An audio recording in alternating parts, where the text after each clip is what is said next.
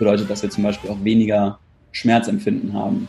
Bedeutet natürlich, äh, wenn man das jetzt mal als, äh, als natürliches Doping werten wollen würde, könnte man halt, ähm, keine Ahnung, wenn normalerweise, ich gehe nochmal ganz kurz auf den Kraftsport, bei der zehnten Wiederholung Schluss ist, weil einfach der Schmerz zu stark ist, schafft man dann aber vielleicht noch eine Elfte. Herzlich willkommen zum Mental Performance Podcast, deinem Podcast für Mindset und Mentaltraining. Mein Name ist Patrick Thiele und als Mentaltrainer helfe ich Profisportlern dabei, die bestmöglichen Ergebnisse zu erzielen, ohne dabei an ihren mentalen Blockaden zu scheitern. Getreu dem Motto Making the Best Even Better bekommst du hier im Podcast jede Woche mentale Erfolgsstrategien für deine Top-Performance. Let's go!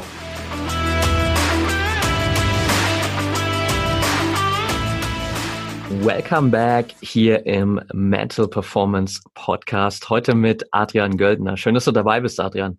Vielen lieben Dank, lieber Patrick, dass ich dabei sein darf. Hi. ich freue mich extrem auf unsere Folge, weil wir über ja, ein gemeinsames Thema sprechen, über das wir uns wahrscheinlich hier auch zwölf Stunden lang austauschen könnten. Wir versuchen das mal hier ein bisschen runterzubrechen auf irgendwie 30 Minuten und da ein bisschen Input zuzugeben. Bevor wir da aber tiefer reingehen, gib uns mal so einen kleinen Einblick in deinen Background, Adrian, und wie du dazu gekommen bist, am Ende jetzt sozusagen der Gründer des Instituts für mentale Gesundheit durch Meditation zu sein. Okay, ähm, genau, zur Meditation bin ich vor ungefähr 15 Jahren gekommen. Ähm, eigentlich aus einer äh, jugendlichen Neugierde äh, dem Kung Fu gegenüber. ähm, bedeutet, dass ich halt äh, mich irgendwie für Kampfsport oder Kampfkunst interessiert habe und darüber dann ähm, zum Kung Fu gekommen bin. Und viele mögen sich jetzt unter Kung Fu ja irgendwas Kämpferisches vorstellen. Ähm, aber bei uns war halt auch immer so der Hintergrund, dass wir sehr viel meditiert haben. Eigentlich halt in jeder Kung Fu Session wurde halt dann auch eine halbe Stunde, manchmal auch eine Stunde meditiert.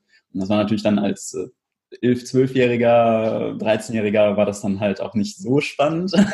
Aber ich habe das dann immer brav mitgemacht und auch zu Hause weitergemacht, weil mein äh, Lehrer gesagt hat, okay, das ist wichtig. Aber damals hat man jetzt noch nicht so die Zusammenhänge verstanden, warum das wichtig sein könnte. Und ähm, die äh, Frau meines, meines äh, Lehrers ist Psychologin und Psychotherapeutin, weswegen sich bei mir auch früh irgendwie, also auch halt schon im kindlichen Alter, ähm, ein Interesse für Psychologie, Psychotherapie ähm, entwickelt hat. Oder ich halt auch schon früh gelernt habe, was sind Krankheiten wie Burnout, Stress, Angststörungen, Depressionen.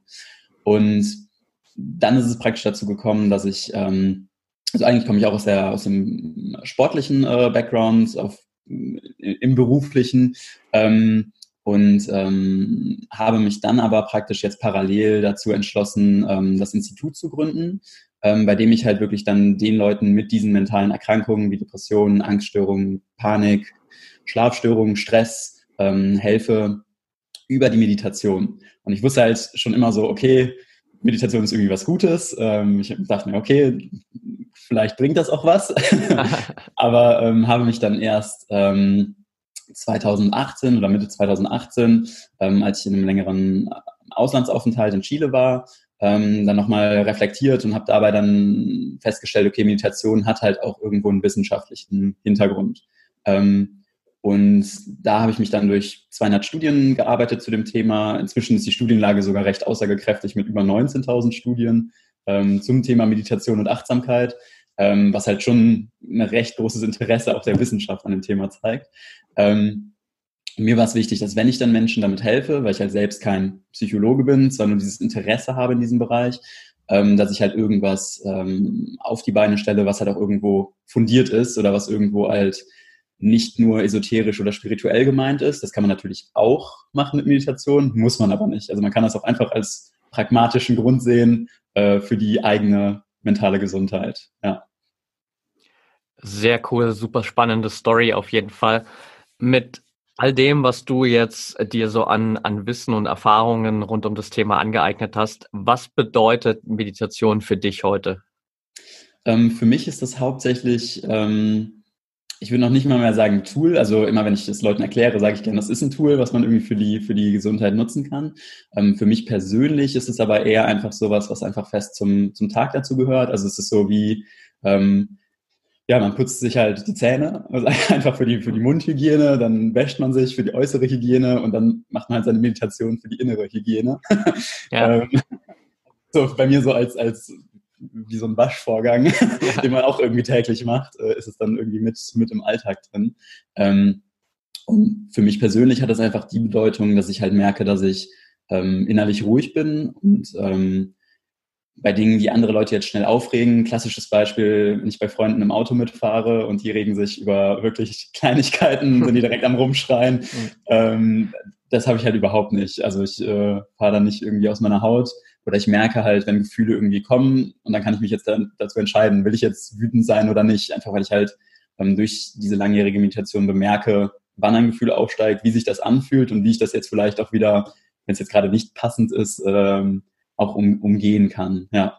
Und der andere Punkt, ähm, den mir persönlich halt Meditation gibt, ist, dass ich halt viele Dinge ähm, einfach dadurch, dass man immer sehr aufmerksam oder sehr achtsam im Alltag auch unterwegs ist, ähm, viele Dinge aus einem anderen Blickwinkel sehen kann. Also dass, wenn jetzt, keine Ahnung, mein Leben in eine Richtung verläuft und ich merke, okay, ich komme hier nicht weiter oder ich habe irgendwie einen Fehler gebaut, dann denke ich halt an zehn weitere Optionen, äh, die ich jetzt machen kann, anstatt dann da mich in dieser Situation zu vergraben und zu sagen, okay, ich komme jetzt hier nicht mehr raus, ähm, genau, also das ist auch was, was ich auf jeden Fall der Meditation verdanke, dass ich einfach mehr Blickwinkel zulasse, ähm, anstatt mich dann in eine Negativität oder so reinzustürzen. Ja. Ja, sehr cool. Das ist eigentlich auch schon äh, der erste extrem wichtige Fakt, so den du erwähnt hast, warum ich das auch immer wieder gerade in äh, Coaching-Sessions und so auch mit meinen Athleten versuche einzubauen, weil das, was du angesprochen hast, ich meine, äh, wenn ich in der Lage bin, halt wirklich so da reinzuschauen und zu merken, okay, jetzt kommt ein Gefühl hoch, aber ich kann mich bewusst dazu entscheiden, passt das jetzt gerade zu der Situation, bringt mich das jetzt irgendwie weiter, will ich das wirklich fühlen? Oder ist es das eben nicht. Und wenn ich da halt reinkomme und das jetzt mal auch sozusagen auf Szenarien wie Wettkampf und Trainingssituationen umwandle, dann bin ich da ja auch jederzeit in der Situation, wo ich sagen kann, okay, jetzt kann ich wirklich bewusst die Kontrolle übernehmen über das, was in mir passiert. Absolut, absolut, ja. Kann ich vielleicht direkt einmal ganz kurz anknüpfen, äh, wenn man irgendwie in einer Wettkampfsituation ist.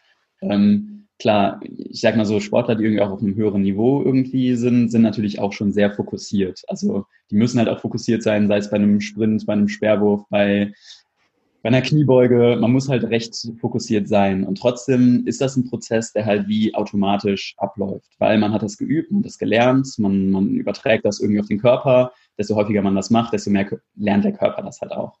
Ähm, und mit der Meditation ist es einfach so, dass man ähm, dieses automatische Machen noch mal ein Stückchen weit mehr unterbricht. Ähm, beziehungsweise noch ein bisschen andersrum erklärt. Als, als Kind haben wir halt häufig so diesen, keine Ahnung, dass wir uns stundenlang mit einer einzigen Sache beschäftigen können. Und desto älter wir werden, desto mehr äußere Einflüsse nehmen wir wahr. Wir schauen täglich, keine Ahnung, wie viele hundertmal auf unser Handy und unsere Aufmerksamkeit ist immer direkt wieder weg. Und früher als Kind konnten unsere Aufmerksamkeit wirklich stundenlang auf eine Sache richten. Meditation hilft halt einfach, dass man wieder seine Aufmerksamkeit wirklich auf eine Sache richten kann und da halt auch alles wahrnimmt. Bedeutet, wenn man jetzt, gehen wir mal von einer Kniebeuge aus, jemand, der professionell Kniebeugen macht, ähm, ein Powerlifter oder so, wenn der bei, keine Ahnung, sagen wir, macht drei bis fünf Wiederholungen, ich weiß es nicht, und merkt nach der zweiten, okay, ich bin ein bisschen wackelig irgendwie auf den Beinen, macht aber einfach die dritte, weil er diesen Prozess gewohnt ist. Und bei der Meditation hilft es halt, dass man dann während der zweiten Wiederholung merkt, okay, wo bricht mir jetzt gerade das Knie weg oder was passiert jetzt gerade im Körper, wo genau setzt das gerade an und man spürt praktisch genau, was jetzt gerade der Körper von einem verlangt, damit man die dritte Wiederholung super sauber noch hinbekommt. Ja.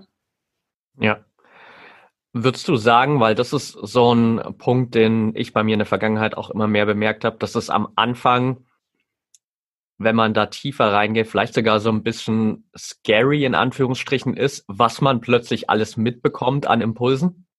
Auf jeden Fall. Definitiv.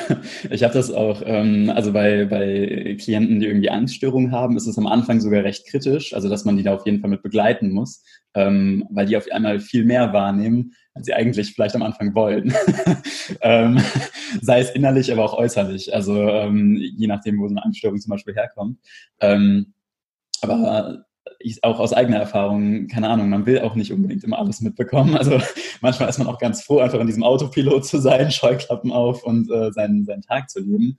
Und wenn man dann ständig irgendwas mitbekommt, sei es sei es einfach, dass die Aufmerksamkeit gut auf den Körper geschult ist und man merkt, dass man morgens aufgestanden ist und hat sich das Knie ein bisschen verdreht und denkt sich dann, das kann halt auch ins Negative losgehen, ja. dass man dann denkt, oh nein, ja. äh, wie wird das heute mit dem Sport oder was auch immer.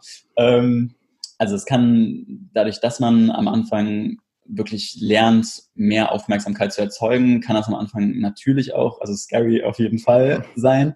Ähm, aber man merkt dann halt auch schnell, dass die Vorteile überwiegen. Also man merkt dann schnell, was einem das wirklich alles bringen kann, wenn man dann wirklich, weil man viele Alltagssituationen auch viel bewusster wahrnimmt und merkt, wo einem das im Alltag überall äh, helfen kann. Sei es bei einer ganz normalen Konversation, sei es ähm, beim Gespräch mit dem Partner, wo man auch auf einmal aufmerksamer ist und merkt, okay, jetzt ist gerade der Punkt, wo entweder der Streit beginnt oder wo man sich nochmal kurz nochmal innehält und merkt, okay, jetzt kann ich gerade dadurch, dass meine Achtsamkeit hoch ist, ähm, das Ganze nochmal umdrehen ähm, und da vielleicht äh, keinen Streit entstehen lassen. ja, absolut, ja. Und ich meine, ich kann ja dann auch je öfter ich das sozusagen wirklich für mich geübt habe, gezielter auch meine Aufmerksamkeit dann eben in die Bereiche lenken, die mir wirklich wichtig sind. Und klar, ich kann vielleicht ganz viele Sachen wahrnehmen und am Anfang ist es da vielleicht noch ein bisschen schwierig zu differenzieren. Wie kann ich das irgendwie ausblenden? Aber je mehr ich sozusagen in dem Prozess drin bin, desto gezielter kann ich auch wirklich sagen, okay, das nehme ich zwar jetzt irgendwie wahr, aber es spielt für mich jetzt keine Rolle und ich kann es irgendwie dann auch ausblenden. Absolut, ja, ganz genau, ja. Das ist ja am Ende auch, auch so ein Effekt, der letztendlich ja auch wieder so gerade für Athleten in Wettkampfsituationen super wertvoll ist, dass ich halt quasi trotz vielleicht einem gefüllten Stadion mit 80.000 Leuten ähm, wirklich so in diesen Tunnel reingehen kann, weil ich gelernt habe, so alles um mich herum auszublenden, dass ich halt wirklich so, wie die Sportler so schön sagen, in the zone bin. Absolut, absolut, ja. Kann ich vielleicht direkt auch nochmal ganz kurz anknüpfen. Ähm, wir haben halt, ähm, also Wissenschaftler nennen das das Default Mode Network, äh, auf Deutsch einfach Ruhezustandsnetzwerk. Und das ist praktisch ähm, verschiedene Areale im Gehirn, die einfach aktiv sind, wenn wir nichts tun. Äh, wenn wir nichts tun, bedeutet aber auch, wenn wir jetzt gerade ähm, bei einem Wettkampf in diesem Moment gerade da stehen und nichts tun. Und dann fängt dieses Ruhezustandsnetzwerk an zu kicken. Also dann feuert das richtig viele Gedanken los. Ja. Und ähm, keine Ahnung, am Tag haben wir, was weiß ich, um die 60.000 Gedankengänge. Bei ähm, Meditierenden oder vor allem auch Langzeitmeditierenden ist halt dieses Ruhezustandsnetzwerk, man hat das halt im, im Hirnscanner äh, feststellen können, ähm, ist dieses Ruhezustandsnetzwerk ruhiger. Bedeutet, dass äh, dann jemand, der regelmäßig meditiert, nicht ständig äh, an Zukunft und Vergangenheit und nicht irgendwie an Gedanken, die irgendwie reinkommen, denkt, sondern einfach viel weniger von diesen störenden Gedanken äh, hat. Genau. Und das konnte man ganz gut halt feststellen, weil dieses Netzwerk halt immer im Ruhezustand ähm, aktiv wird. Und ähm, genau, im, in der funktionellen Magnetresonanz ähm, konnte man dann halt feststellen, okay, bei Meditierenden ruhiger, bei Nicht-Meditierenden super aktiv. so, die Gedanken beruhigen sich. ja, sehr cool. Jetzt haben wir ja schon über so ein, so ein paar Effekte gesprochen und trotzdem ist ja, das haben wir auch gerade im Vorgespräch nochmal so kurz gehabt, für viele dieses Thema Meditation immer noch nicht so wirklich greifbar. Äh, was auch einer der Gründe war, warum äh, ich das so spannend fand, was du machst, weil du einfach mal wirklich dahinter geschaut hast, hey, was ist denn eigentlich der wissenschaftliche Background? Was passiert denn jetzt mal wirklich so auf körperlicher und mentaler Ebene, wenn wir meditieren? Genau. Also es gibt ähm, kurzfristige und langfristige Auswirkungen, weil langfristig auch schon ab vier Wochen meint. Also es bedeutet nicht, dass man irgendwie zehn Jahre meditiert haben muss, um diese Effekte zu haben.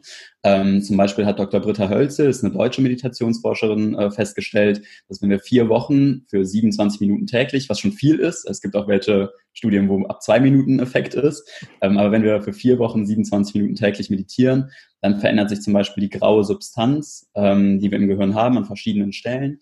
Ähm, und dort bilden sich neue Neuronen. Das heißt, die, die verdichtet sich, diese graue Substanz. Und zum Beispiel verdichtet sie sich im Hippocampus und der ist vor allem zuständig für äh, Lernen ähm, oder Lernprozesse, fürs Gedächtnis und für emotionale Verarbeitung. Bedeutet, wenn man das jetzt nochmal kurz auf den Sport überträgt, ähm, wenn man sich vorstellt, dass man Lernprozesse schneller oder auch besser verarbeitet im Gehirn, was beim Meditierenden der Fall ist, ist es im Sport natürlich ganz klar, wenn man irgendwie neue Schritte lernt oder neue, eine neue Technik oder sowas lernt, ist sie einfach schneller drin und der Körper kann die auch länger abrufen, einfach weil wir neue Neuronen oder weil wir halt eine dichtere graue Substanz im Hippocampus haben. Und das ist ein Effekt, der sich bereits nach vier Wochen äh, durch Meditation halt einstellen kann. Ähm, Das ist aber zum Beispiel nur eine Sache. Ähm, oder wenn man das jetzt nochmal kurz mit dem Hippocampus auf andere Sachen überträgt, eine bessere emotionale Verarbeitung, wofür der Hippocampus halt zuständig ist, ist dann halt das, was man im Alltag merkt. Beim Autofahren, dass man nicht direkt ausrastet oder äh, in einer Streitsituation, dass man merkt, wie man das Ganze klären kann. Ähm, das ist, was im äh, Hippocampus passiert. Ähm, was zum Beispiel im Inselkortex ähm, passiert, ist, ähm, dass sich dort auch neue Neuronen bilden und der wird unter anderem auch für Schmerz oder Leid in Verbindung gebracht von äh, Neurowissenschaftlern. Das bedeutet, dass wir zum Beispiel auch weniger Schmerzempfinden haben.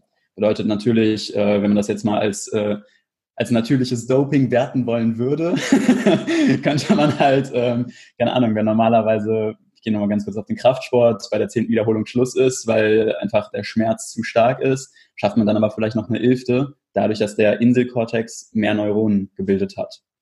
Und das ist halt auch ein Effekt, der sich äh, in den letzten zehn Jahren festgestellt hat, dass sich dieser Inselkortex halt verdichtet an Neuronen ähm, bei Meditierenden. Und ähm, ein ganz wichtiger Punkt ist eigentlich, oder das ist das, was, womit sich die Forschung derzeit hauptsächlich beschäftigt, was genau im Gehirn noch passiert, ähm, und zwar das mit unserer Amygdala, unserem Man Mandelkern zu tun. Das ist der Teil im Gehirn, den kann man sich vorstellen wie so ein Wächter, der alles abcheckt, ob irgendwie Gefahr herrscht. und äh, früher, früher war das dann vielleicht der Säbelzahntiger und dann wurde halt von der Amygdala ausgelöst Kampf- oder Fluchtreaktion. Also Hauptsache mal Stress ausschütten. Und heutzutage ist das aber zum Beispiel der Chef im Büro. Nicht mehr der Säbelzahntiger, sondern der, der uns halt in der Amygdala, die sagt uns, okay, Kampf oder Flucht. ähm, natürlich können wir jetzt unseren Chef dann nicht bekämpfen und wir können auch nicht wirklich fliehen und deswegen entsteht halt einfach ein hohes Stresspotenzial. Und dieser Teil des Gehirns, die Amygdala, die ständig bewertet, wie viel Stress sollen wir ausschütten, wie viel Angsthormone sollen wir ausschütten, ähm, die hat sich bei Meditierenden nach ungefähr acht Wochen verkleinert. Okay, Wenn man sich das jetzt einmal bildlich vorstellt, dass sich einfach ähm, dieser, dieser Teil des Gehirns verkleinern kann oder halt auch weniger aktiv ist bei Meditierenden. Bedeutet, ähm, gibt praktisch die, die Methode, dass man ähm, das Ganze auf Bildern sieht, wenn die Leute im Gehirnscanner waren, ähm, was, was sich da getan hat. Aber es gibt auch diese Live-Magnetresonanztomographie, bedeutet, dass man live schauen kann, was passiert, wenn Leute aktiv meditieren. Und dann ist diese Amygdala halt weniger aktiv. Das bedeutet, man hat den Leuten zum Beispiel Bilder gezeigt, die sonst ähm, Angst hervorrufen oder Stress hervorrufen. Und Leute, die währenddessen meditiert haben, bei denen hat das weniger, ähm, wurde die Amygdala weniger aktiviert als bei Leuten, die äh, das nicht gemacht haben. Und wenn man das jetzt nochmal auf den Sport überträgt, ähm, hat es natürlich demzufolge, dass wir, wenn wir regelmäßig meditieren, dadurch eine geringer aktivere Amygdala haben, einfach weniger Stress auch wahrnehmen. Und Stress ist natürlich immens wichtig, davon nicht allzu viel zu haben, wenn wir uns auch gut regenerieren wollen. Ja. genau. Ähm, oder ein anderes Beispiel ist, ähm, was ich, ähm, also das ist halt das, was zum Beispiel körperlich passiert, also im Gehirn hauptsächlich verändert sich die Amygdala, äh, der Hippocampus beziehungsweise die graue Substanz um den äh, Hippocampus und halt der Inselkortex. Ähm, Ansonsten gibt es noch weitere äh, Sachen, die sich verändern, zum Beispiel der linke präfrontale Kortex und der wird von Wissenschaftlern allgemein mit äh, Zufriedenheit oder Glücklichsein in Verbindung gebracht. Deswegen man auch dieses, dieses Bild von dem Meditieren, der immer lacht und glücklich ist und so in ja. Verbindung bringt. Ähm, ganz kurzer Ausreißer, der erste ähm, Langzeitmeditierende, der an meinen Hirnscanner ange angeschlossen worden ist, war 1982, äh, Mathieu Ricard. Ähm, bei dem wurde halt die aktivste oder der aktivste linke präfrontale Kortex gemessen, der jemals irgendwie im Hirnscanner gemessen worden ist. Okay.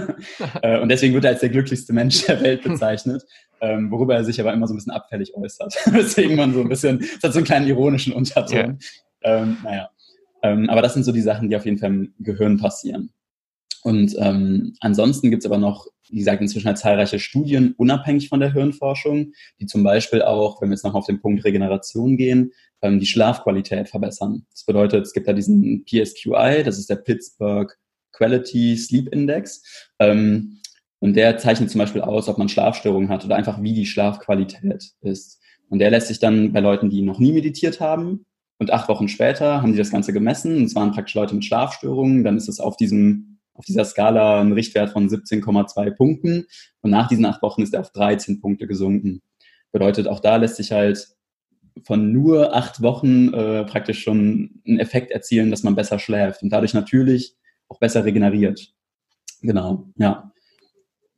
Und ein anderer Punkt, 2003 gab es noch eine schöne Studie, ähm, was ich vielleicht auch nochmal jetzt so, wenn man es auf den sportlichen Bereich übertragen möchte oder auch auf den Alltag, ähm, ist das bei ähm, Meditierenden. Da ging es um eine Meditationsdauer von zwölf Wochen ähm, mit einer Kontrollgruppe, ähm, wurden denen ähm, eine Grippeimpfung initiiert. Und bei den Leuten, die zwölf Wochen meditiert hatten, hat sich halt deutlich schneller, haben sich deutlich schneller Antikörper gebildet als bei den Leuten, die nicht meditiert haben. Bei den Leuten, die nicht meditiert haben, kamen dann die Antikörper nach vier bis sechs Wochen. Bei den Leuten, die meditiert haben, kamen dann nach ein bis zwei Wochen weil die Antikörper, ähm, dass die im, im, Körper, im Blut nachweisbar waren. Genau. Und das ist natürlich auch nochmal so ein immenser Vorteil, dass äh, man einfach dadurch gegebenenfalls weniger krank wird ähm, oder weniger auch anfällig ist für Infekte. Genau. Sehr, sehr cool.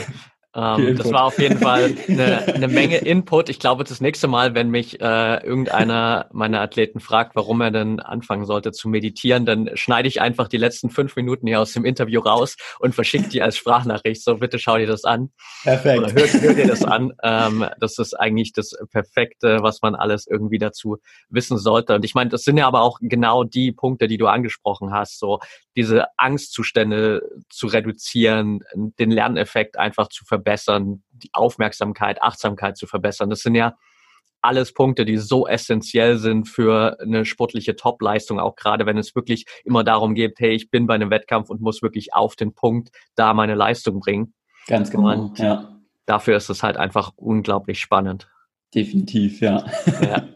Jetzt hast du schon so ein paar äh, Mal so Zeiträume ein bisschen angesprochen, also gerade mhm. das so 27 Minuten über vier Wochen oder auch mit acht Wochen das letzte Beispiel. Was ist so persönlich jetzt auch aus deiner eigenen Erfahrung heraus deine Herangehensweise, die, sage ich mal, auch den meisten Menschen hilft, um sich wirklich in dieses Thema reinzuarbeiten? Weil ich glaube, der ein oder andere, der jetzt vielleicht hier zuhört und zwar dann sieht, hey, das klingt super cool, aber wenn ich mir jetzt vorstelle, okay, ich soll ab heute jetzt wirklich irgendwie mal für die nächsten vier Wochen schon allein jeden Tag 27 Minuten oder eine halbe Stunde meditieren, dann ist es vielleicht wieder so ein bisschen überwältigend. Was ist da so deine Empfehlung? Absolut, äh, genau. Und das würde ich auch tatsächlich niemandem empfehlen, direkt mit 27 Minuten täglich anzufangen, weil das funktioniert einfach nicht.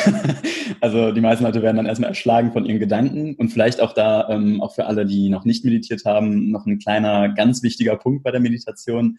Es geht bei der Meditation nicht darum, nichts zu denken. Die Gedanken kommen, aber man akzeptiert die einfach, dass sie da sind. Und dann ist der wichtige Punkt der Meditation, der halt die Aufmerksamkeit erhöht, dass man bemerkt, dass man denkt. Weil meistens sitzen wir irgendwo fünf Minuten und sind halt schon, haben 3000 Gedanken durchlebt und haben keinen davon bemerkt.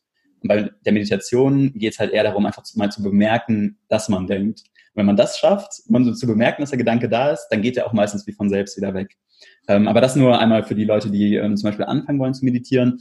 Und für die empfehle ich äh, am Anfang eine Zeit zwischen zwei und fünf Minuten. Das bedeutet, dass man das Ganze erstmal wirklich echt wie Zähne putzen mit zwei Minuten an sowas vielleicht sogar kombiniert. Das bedeutet, dass man immer bevor man Zähne putzt, vielleicht einfach kurz zwei Minuten sich mal kurz Augen schließen, einfach mal ein bisschen auf seinen Atem achtet.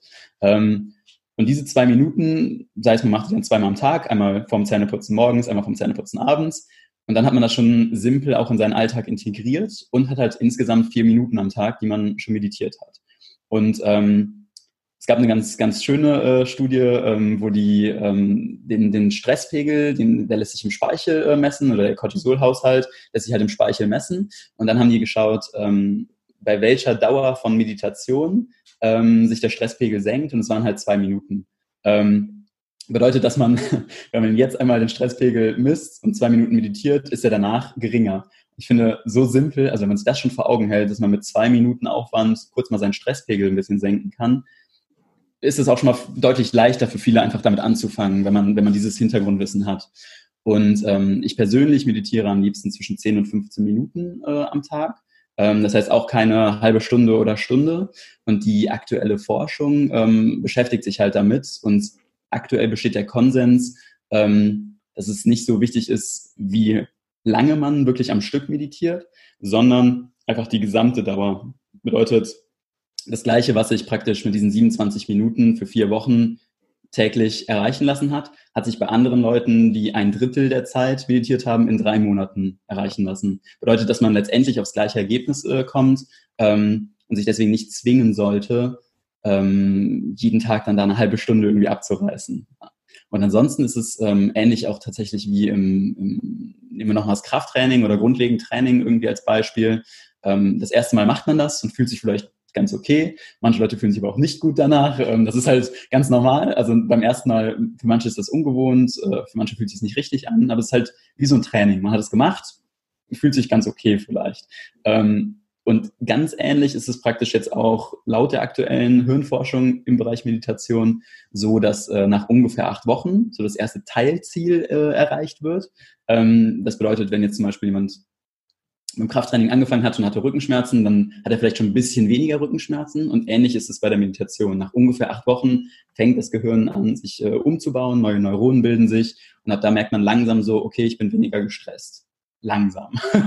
und äh, dann kommt so, dass man halt nach ungefähr sechs Monaten, wo man dann, wenn man jetzt noch im Kraftsport geht, hat man vielleicht dann schon gar keine Rückenschmerzen mehr. Ähm, und dann ist es ähnlich, dass ab da auch Zeitpunkte sind, wo man deutlich besser schläft oder keine Schlafstörungen mehr hat. Das ist auch ungefähr der Zeitpunkt, ähm, wo sich auf der Depressionsskala, wenn Leute mit Depressionen meditieren, sich deutlich Punkte gesenkt haben und man zum Beispiel von einer schweren zu einer mittelschweren Depression kommen kann. Ähm, Genau, also das sind so ungefähr die Zeitabstände. So einmal machen fühlt sich manchmal okay an. Nach acht Wochen merkt man, oh ja, es bringt irgendwie ein bisschen was.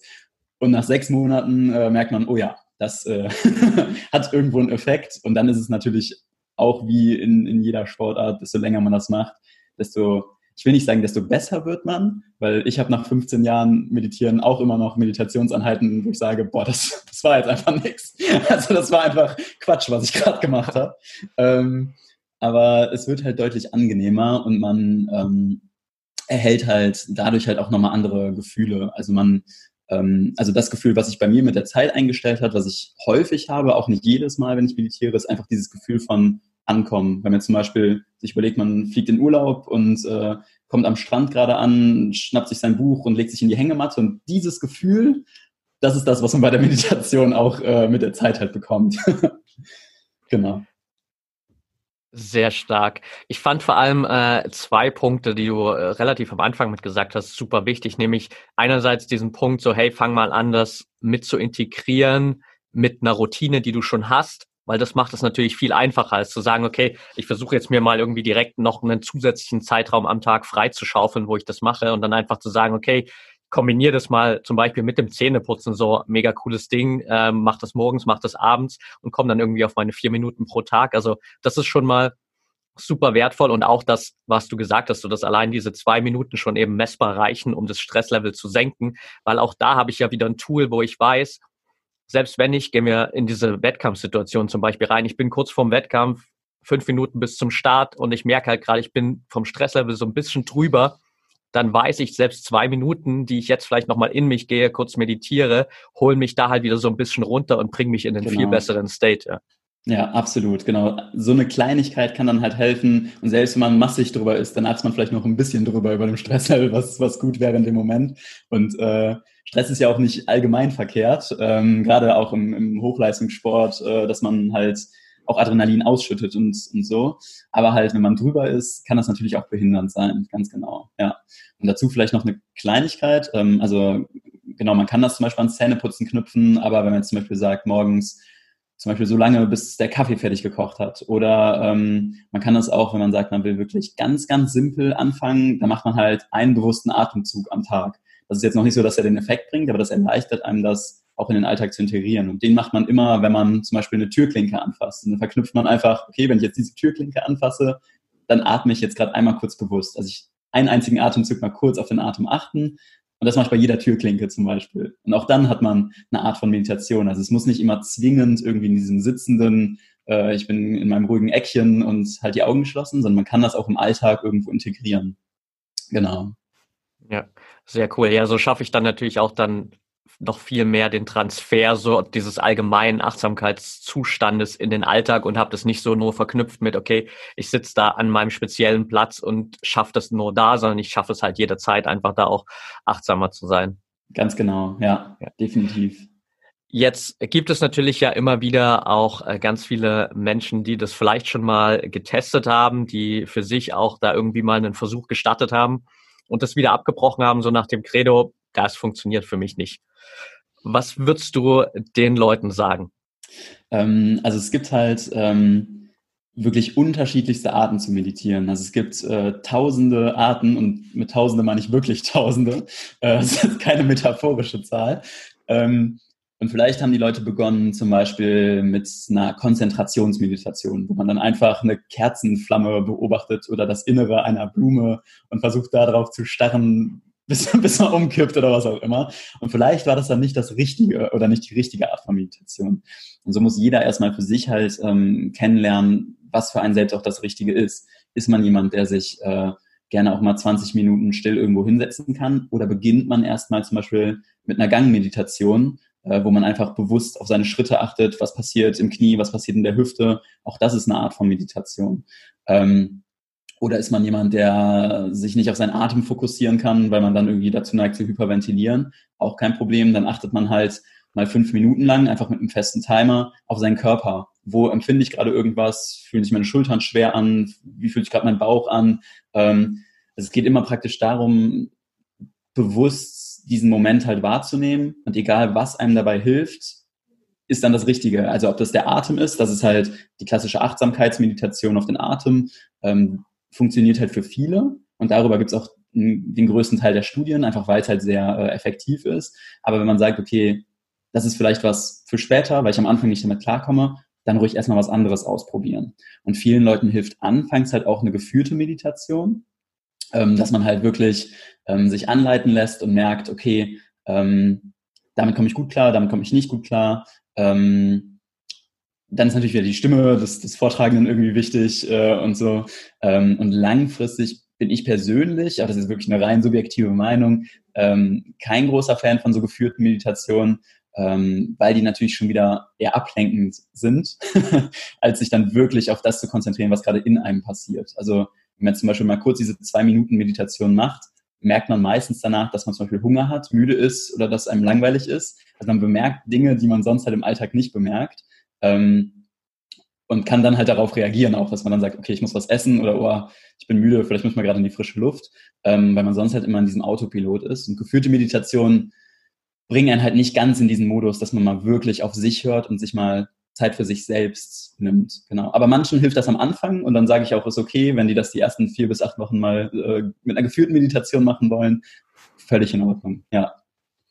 Ja, und ich glaube, das, was du gerade gesagt hast, so dass man äh, da ja auch einfach mal alles austesten kann und schauen kann, was funktioniert für einen am besten, ist wahrscheinlich so der wichtigste Takeaway und genauso auch ähm, bei eben so diesen tausend verschiedenen Meditationsarten, die es eigentlich gibt, auch nicht zu sehr so, ich sage mal in Anführungsstrichen so vielleicht klassisch deutsch, sozusagen, okay, das sind jetzt die Regeln für diese Meditation und die muss ich jetzt durchziehen, sondern da auch vielleicht zu schauen, okay, gibt es von der einen Meditation einen Teil, der funktioniert für mich gut, aber der zweite Teil davon vielleicht nicht und kann ich das irgendwie mit einer anderen, zu, also quasi einfach so ein eigenes Meditationstool ähm, sich selbst zusammenbauen oder eine eigene Form von Meditation, die für mich persönlich am besten funktioniert.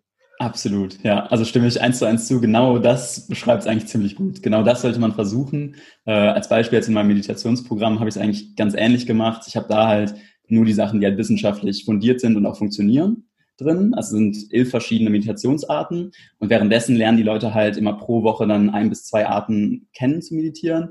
Und danach können die sich dann halt daraus auch selbst wie so einen kleinen Trainingsplan zusammenstellen und sagen, okay, das hat gut funktioniert, der Teil davon hat gut funktioniert. Man muss nie strikt nur das eine machen, äh, wenn man merkt, es klappt gar nicht für einen. Also man sollte auch immer schauen, dass das irgendwie äh, umsetzbar ist. Ja. ja. Meditierst du für dich selbst komplett still? In der Regel schon, ja.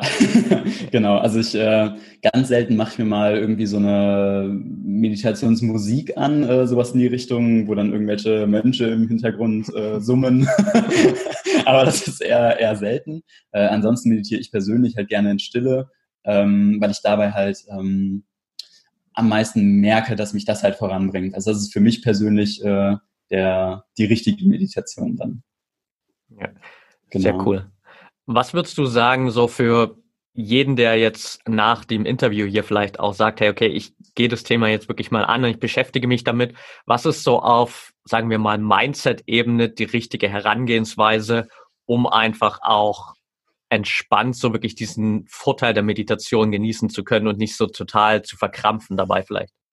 Ähm, ja, gibt's eine, gibt's ganz schön was, was ich dazu sagen kann. Und zwar, ähm, viele Leute beginnen halt Meditation, weil sie ein bestimmtes Ziel haben. Und immer wenn man sich ein Ziel setzt, will man das ja auch irgendwann erreichen. So.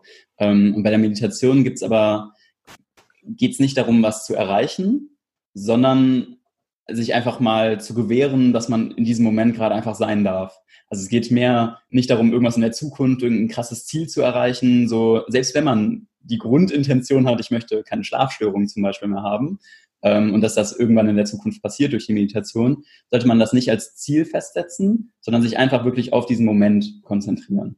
Und was dann automatisch passiert, ist, dass man nachher keine Schlafstörungen mehr hat. Ja. ähm, also, dass man das äh, nicht versucht zu forcieren. Das ist das Wichtige. Dass man das, ähm, das ist der einzige Punkt, der sich da eigentlich vom, vom Sport so ein bisschen unterscheidet. Ähm, dass man nicht versucht, ich muss die 100 Meter in der und der Zeit laufen, ähm, weil das behindert die Meditation. Weil wenn man sich da wirklich dieses strikte Ziel setzt, boah, ich will definitiv in acht Wochen mein Gehirn verändert haben und so, wenn man sich einfach darauf verlässt, dass es automatisch passiert, wenn man einfach nur sich selbst halt, sagen wir, fünf Minuten am Tag äh, selbst beobachtet und sich selbst mal achtsam gegenüber ist, dann passiert es halt automatisch. Man hat nicht diesen, diesen Stress. Und das ist halt was, das habe ich auch anfangs gemerkt, ähm, als ich angefangen habe, Leuten Meditation beizubringen, ähm, dass das ein ganz wichtiger Punkt ist, dass die Leute nicht denken sollen, die müssen jetzt mit der Meditation was erreichen, einfach darauf verlassen, dass es automatisch passiert. Und wenn man diesen Punkt überwunden hat, dass man nicht ständig, wir sind ja auch in Deutschland immer sehr erfolgsorientiert, ähm, wenn, wir, wenn wir das so ein bisschen ausgeschaltet haben und es einfach dann einfach diese Zeit genießen, die wir mal für uns nehmen und das einfach wirklich so ein bisschen als, als Me-Time sehen und sagen, oh, die Zeit gehört jetzt mir, da beschäftige ich mich nur mit mir selbst, diese fünf Minuten. Wenn man es so sieht, dann geht's auf jeden Fall. ja, absolut. Ja, und wie du das auch gesagt hast, mit dem Ziel rausnehmen oder nicht diesen Muss-Zustand zu haben und da vor allem, glaube ich, auch so diesen, was man vielleicht öfters auch, wenn man sich damit beschäftigt, mal hört, so diesen Beginners Mind zu haben, halt zu sagen, okay, ich hatte zwar jetzt vielleicht irgendwie schon 15 Meditationen und habe da irgendwie Erfahrung gemacht und vielleicht hatte ich beim letzten Mal eine richtig coole Erfahrung, ähm, aber ich setze mich jetzt nicht heute hin und versuche mich zwanghaft wieder in den genau selben Zustand reinzubringen, ähm, ja. weil du hast ja auch für dich gesagt, so hey, selbst nach 15 Jahren ist eigentlich jede Meditation wieder was anderes. Definitiv, ja. Also es ist tatsächlich so, dass sich fast keine Meditation gleich anfühlt. also ist tatsächlich so. Und ähm, dazu auch noch äh, vielleicht eine Kleinigkeit. Ähm, was halt ganz häufig äh, bei Meditierenden so ist, oder ich habe halt auch mit vielen Meditierenden gesprochen, aber natürlich auch Berichte dann nochmal gelesen und auch in den Studien bei den Langzeitmeditierenden, was halt alle sagen, ist, dass es, ähm, weil ich habe es auch selbst so empfunden, dass das ist eigentlich wie mit so einem kleinen Kind, was laufen lernt. Äh, vielleicht schafft das nach, keine Ahnung, neun Monaten die ersten ein, zwei Schritte und danach geht es aber wieder drei Monate lang gar nicht voran. Also es hat lange gebraucht, bis es diese ein, zwei Schritte gelaufen ist und danach geht es überhaupt nicht voran und irgendwann an einem Tag fängt es dann aber an, richtig zu laufen. Und ähnlich ist es halt bei der Meditation. Also manchmal ist man halt irgendwie einfach auf einem Level und das kann am Anfang zum Beispiel mal ein bisschen länger sein, bis man diese ersten Schritte äh, laufen lernt, ähm, bis man da so richtig reinfindet, bis man so ein bisschen Benefit davon spürt. Und dann ändert sich vielleicht auch mal ein Jahr lang gar nichts vom Gefühl her. Trotzdem merkt man aber im Alltag, okay, ich fühle mich irgendwie weniger gestresst. Und dann kommt aber nochmal so, irgendwann kommt nochmal so eine Art Durchbruch. ja. Genau, und äh, der hilft einem natürlich dann auch äh, weiter, also wenn man weiß, dass sowas halt auch kommt, hilft einem das natürlich auch irgendwie motiviert dabei zu bleiben. Ja. Perfekt. Was ist deine große Vision auch so mit der Arbeit, die du gerade rund um das Institut auch machst? Ähm, ich möchte halt so vielen Menschen wie möglich helfen, einfach zu verstehen, dass man durch so ein simples, simples, simples Tool so viel erreichen kann. Also dass man dadurch sich mental vor fast allen Erkrankungen schützen kann. Also ich glaube, wenn jeder Mensch irgendwie meditieren würde, dann, ich weiß nicht, ob wir dann den Weltfrieden hätten oder so. Also jetzt übertrieben gesagt, aber ich glaube zumindest, dass es weniger Leid gäbe. Und in, in Form von eigenem Leid, sei es bei Depressionen, Angststörungen, was halt alles dadurch gemindert wird. Ähm, aber auch von der, von der Produktivität. Also Meditation ist auch super für die Konzentration, Produktivität, äh, Reaktionsfähigkeit. Ähm, also ich glaube, wenn jeder das machen würde, würde jeder auch merken, cool, dass ich es mache. Ja. Und äh, das ist auf jeden Fall meine Vision, dass einfach, ähm, dass die Leute verstehen, mit wie wenig Zeit am Tag man eigentlich was sehr Sinnvolles für sich selbst und vielleicht auch für andere durch gesteigerte Empathie zum Beispiel äh, machen kann. Ja. Sehr cool. Für all die Zuhörer, die jetzt hier sagen, ich will unbedingt mehr über Adrian erfahren, ich will mehr über das Institut erfahren, du hast gerade dein Online-Programm schon angesprochen. Was ist die beste Anlaufstelle für all diese Nachfragen? Genau, ähm, am besten einfach auf www.mentalegesundheit.com. Ganz simpel, äh, da findet man alle Informationen, sowohl nochmal über mich äh, als auch über mein Institut, äh, was ich gegründet habe. Und ähm, natürlich richte ich mich danach äh, praktisch bei dem Institut an Leute mit äh, Depressionen oder grundlegenden mentalen Erkrankungen, Stress, aber halt auch präventiv. Das bedeutet, selbst wenn es einem gerade gut geht, man sagt, man findet das Thema trotzdem irgendwie spannend und man will sich irgendwie mehr damit beschäftigen, vor allem mit diesen ganzen Benefits, die einem das irgendwie bringen kann, äh, auch dann ist man auf der Seite richtig aufgehoben, weil es geht ja auch um mentale Gesundheit schon mal vorausschauend. Genau. Perfekt, dann äh, packe ich das alles mit in die Shownotes natürlich, dann kann jeder da nochmal reinschauen. Und dann bedanke ich mich super für deine Zeit, Adrian. Es hat unglaublich viel Spaß gemacht und wie eingangs schon gesagt, also ich muss jetzt quasi nur quasi zeitgedrungen hier äh, irgendwie äh, da ein Ende finden, äh, weil wir uns wahrscheinlich sonst in zwei Stunden immer noch darüber unterhalten würden. Aber das müssen wir dann mal getrennt von, von dem Podcast hier machen. Äh, vielen, vielen Dank für deinen, für deinen Input. Vielen Dank äh, vor allem auch für deine Arbeit, weil also ich bin seit Jahren einfach ein Riesenfan von dem Thema Meditation, ähm, war auch direkt begeistert von dem, was du da einfach machst und äh, vielen, vielen Dank dafür, dass du einfach da auch dieses Thema immer größer machst und immer mehr Menschen dafür begeisterst. Super gern und vielen lieben Dank, dass ich dabei sein durfte, Patrick. Ja, es hat mir sehr viel Spaß gemacht. sehr gern. Mach's gut. Bis dahin, mach's gut. Ciao.